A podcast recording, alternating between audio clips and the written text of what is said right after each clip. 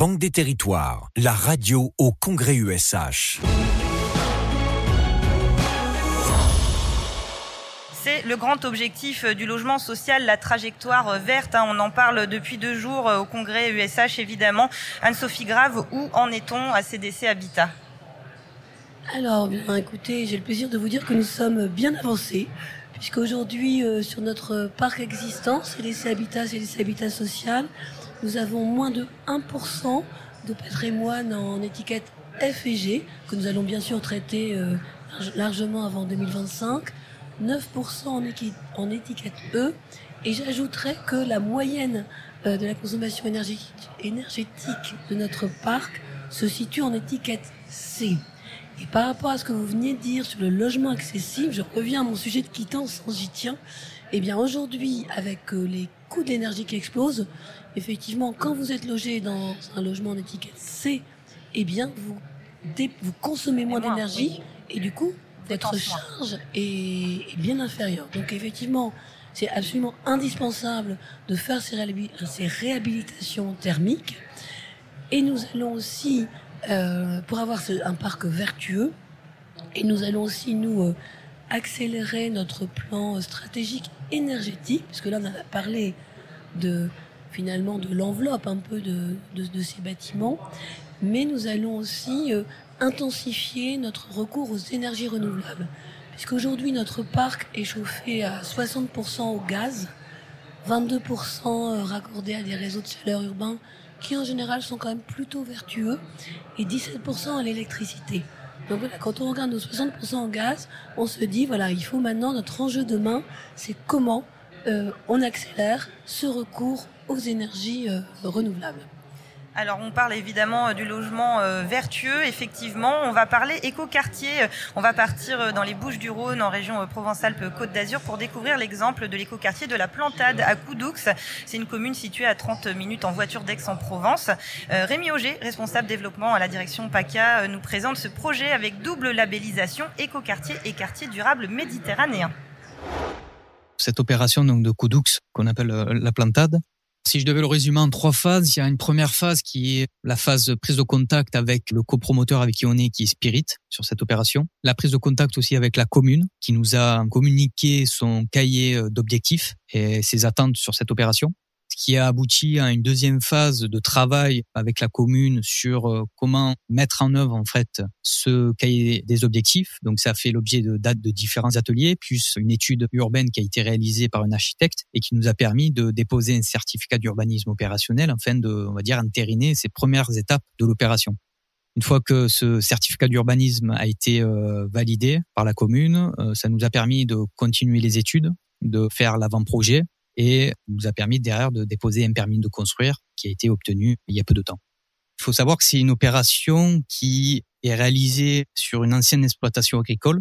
Aujourd'hui, on a des oliviers et certains éléments visuel, on va dire patrimonial, même si ça n'a pas une grande importance patrimoniale, mais ça a quand même, euh, à la vue euh, des, élus et des habitants, quelque chose d'assez marquant. Donc euh, ces oliviers et aussi des restants. Donc on a essayé, à travers ce projet, de minimiser au maximum l'impact de la réalisation de ces logements sur, bah, sur son environnement.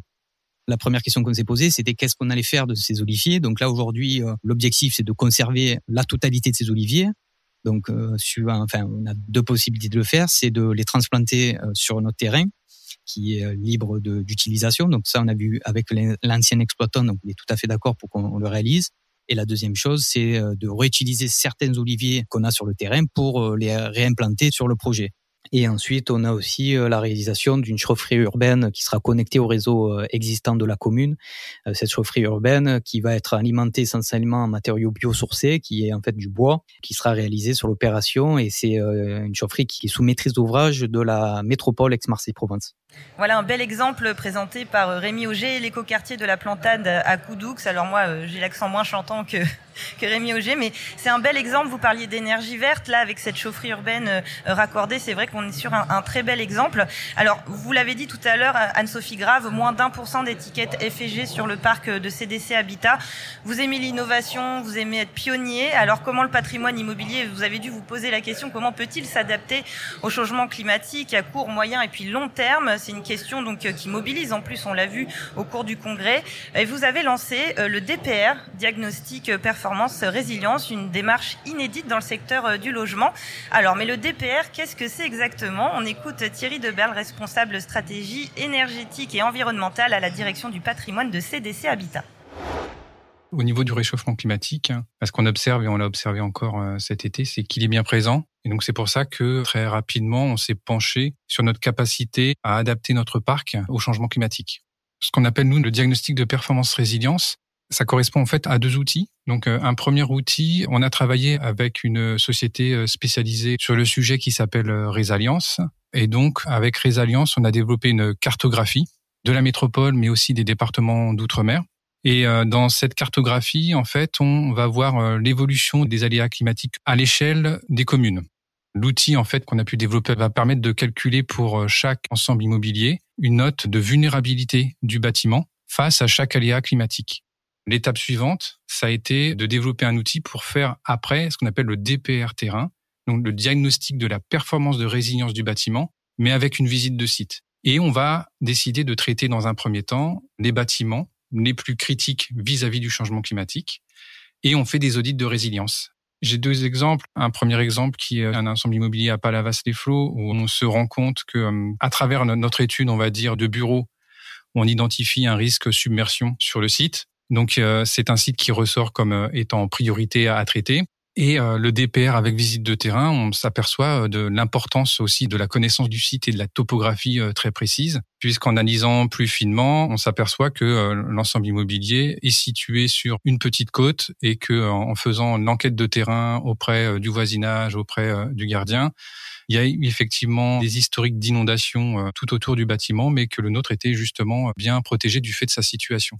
Donc ça, c'était vraiment le, première expérience. Et puis après, derrière, sur euh, l'ensemble des DPR qu'on a pu réaliser sur site, on a des propositions de travaux qui ressortent assez régulièrement notamment concernant les vagues de chaleur, c'est euh, la pose de revêtements clairs, la mise en place de volets, de protection solaire mobile. Il y a aussi beaucoup de solutions qui sont fondées sur la nature, ce qui permet de rejoindre aussi notre stratégie biodiversité du groupe. Oui, la stratégie euh, biodiversité, on en a parlé aussi euh, ce matin lors des signatures au congrès, Anne-Sophie Grave. On a même évoqué hein, dans, les deux, dans les deux reportages qu'on a écoutés avec Muriel Hurtelou qui parlait des charmes, Rémi Auger qui parlait des oliviers. Ça, c'est une vraie volonté pour vous aussi de vous engager dans cette biodiversité. Alors c'est un engagement fort, hein, effectivement, du groupe et puis je dirais de nos équipes, parce qu'en fait, elle se joue au quotidien. Elle se joue aussi bien euh, sur les équipes qui gèrent euh, des sites, puisque on a beaucoup développé, par exemple, les, jardins partagés, qui sont vraiment euh, voilà, acteurs de la biodiversité. On a aussi ce que je pouvais évoquer tout à l'heure, quand on s'engage sur la sobriété foncière et de, la renaturation de terrains précédemment imperméabilisés, c'est très favorable, je dirais, à la, la biodiversité. Alors on a entendu effectivement ces deux témoignages euh, euh, intéressants sur comment on arrive tout en construisant à maintenir effectivement ces, euh, ces équilibres. Donc voilà, c'est une, c'est une succession d'actions, mais dans lesquelles aussi on associe nos locataires. je pense que c'est important aussi de faire de la, de la sensibilisation. Et j'ajouterais aussi que avec la réglementation environnementale 2020, J'irai dorénavant, vous savez, on traite le confort d'été aussi dans, dans nos nouvelles constructions. Mais ce confort d'été, il passe aussi par la création d'îlots de fraîcheur. Et ces îlots de fraîcheur, eh bien, justement, euh, sont aussi apporteurs de, euh, de biodiversité. Donc oui, quand on est euh, constructeur, opérateur, on pourrait se dire, on, on artificialise les sols, les imperméabilise. Bah, Aujourd'hui, non. Voilà, on apprend à faire, euh, à faire différemment. J'évoquais voilà, recyclage, renaturation. C'est un vocabulaire nouveau pour nous, mais sur lesquels, et je pense que vous avez senti dans ces euh, reportages, nos équipes sont extrêmement euh, intéressées, mmh. mobilisées, actrices. Complètement. Euh, on a vu avec Thierry Deberle que voilà, il fallait s'adapter maintenant au terrain, qu'il fallait s'adapter euh, au climat. Alors justement, vous en avez, vous avez évoqué le fonds Solidarité Énergie euh, tout à l'heure, effectivement, mais il y a eu aussi une autre signature importante, c'était celle de la charte EcoWatt. Est-ce que vous pouvez nous en dire un mot? Oui, parce que donc j'ai évoqué le Fonds Solidarité Énergie pour accompagner nos locataires, locataires. En, difficulté, mais le meilleur moyen, c'est quand même d'essayer de consommer moins. Donc notre objectif euh, pour euh, l'hiver prochain, c'est d'accompagner nos locataires sur des éco-gestes. effectivement comment dans son logement. Alors nous, on va chauffer à 19 degrés puisque c'est un des objectifs de la charte EcoWatt cet hiver, aussi bien pour les logements, mais aussi pour les bureaux, de ne chauffer qu'à 19 degrés, hein, puisqu'on rappelle que 1 degré en moins, c'est 7% de consommation d'énergie en moins. Mais pour faire cela, il faut aussi accompagner. Parce que si on chauffe à 19 degrés et qu'on met des radiateurs d'appoint, eh bien, on n'aura pas du tout atteint euh, notre objectif. Voilà. Donc nous, nous avons la chance, avec nos agences de proximité, nos gardiens d'immeubles, tout notre, tout notre réseau d'équipes implantées sur le terrain, de savoir faire cela, de savoir accompagner nos, nos locataires. Ça va passer aussi, puisqu'il faut aussi que nous-mêmes soyons vertueux, donc euh, que nos exploitations de chauffage, je dirais, soient efficientes. Euh, Aujourd'hui, on a pas mal euh, déployé, par exemple, des robinets thermostatiques, mais il faut aussi voilà, accompagner comment on les utilise. Voilà, donc c'est tout un, tout un écosystème qui se met en place là pour euh, l'ouverture de la saison de chauffe cet hiver pour arriver à ce que collectivement on en fasse un enjeu, mais un enjeu positif aussi, qu'on soit pas là.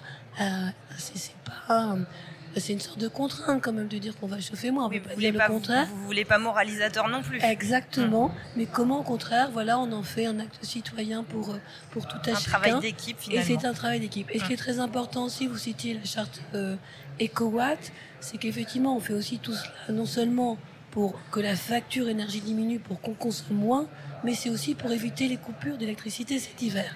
Voilà. Donc nous, nous serons aussi acteurs pour relayer les fameuses alertes d'EcoWatt qui va nous donner la météo voilà, du réseau euh, électrique avec les risques de coupure quelques jours à l'avance. Et si on fait tous des efforts, il n'y aura pas de coupure. C'est aussi hein, une nouveauté dans nos, dans nos quotidiens. Exactement. Alors construire des logements c'est une chose, hein, mais encore faut-il euh, qu'ils s'inscrivent dans une globalité. Euh, vous êtes sur Banque des Territoires, la radio. Nous sommes avec Anne-Sophie Grave, présidente du directoire de CDC Habitat, et nous allons nous intéresser à comment construire une société plus inclusive. Banque des territoires, la radio au Congrès USH.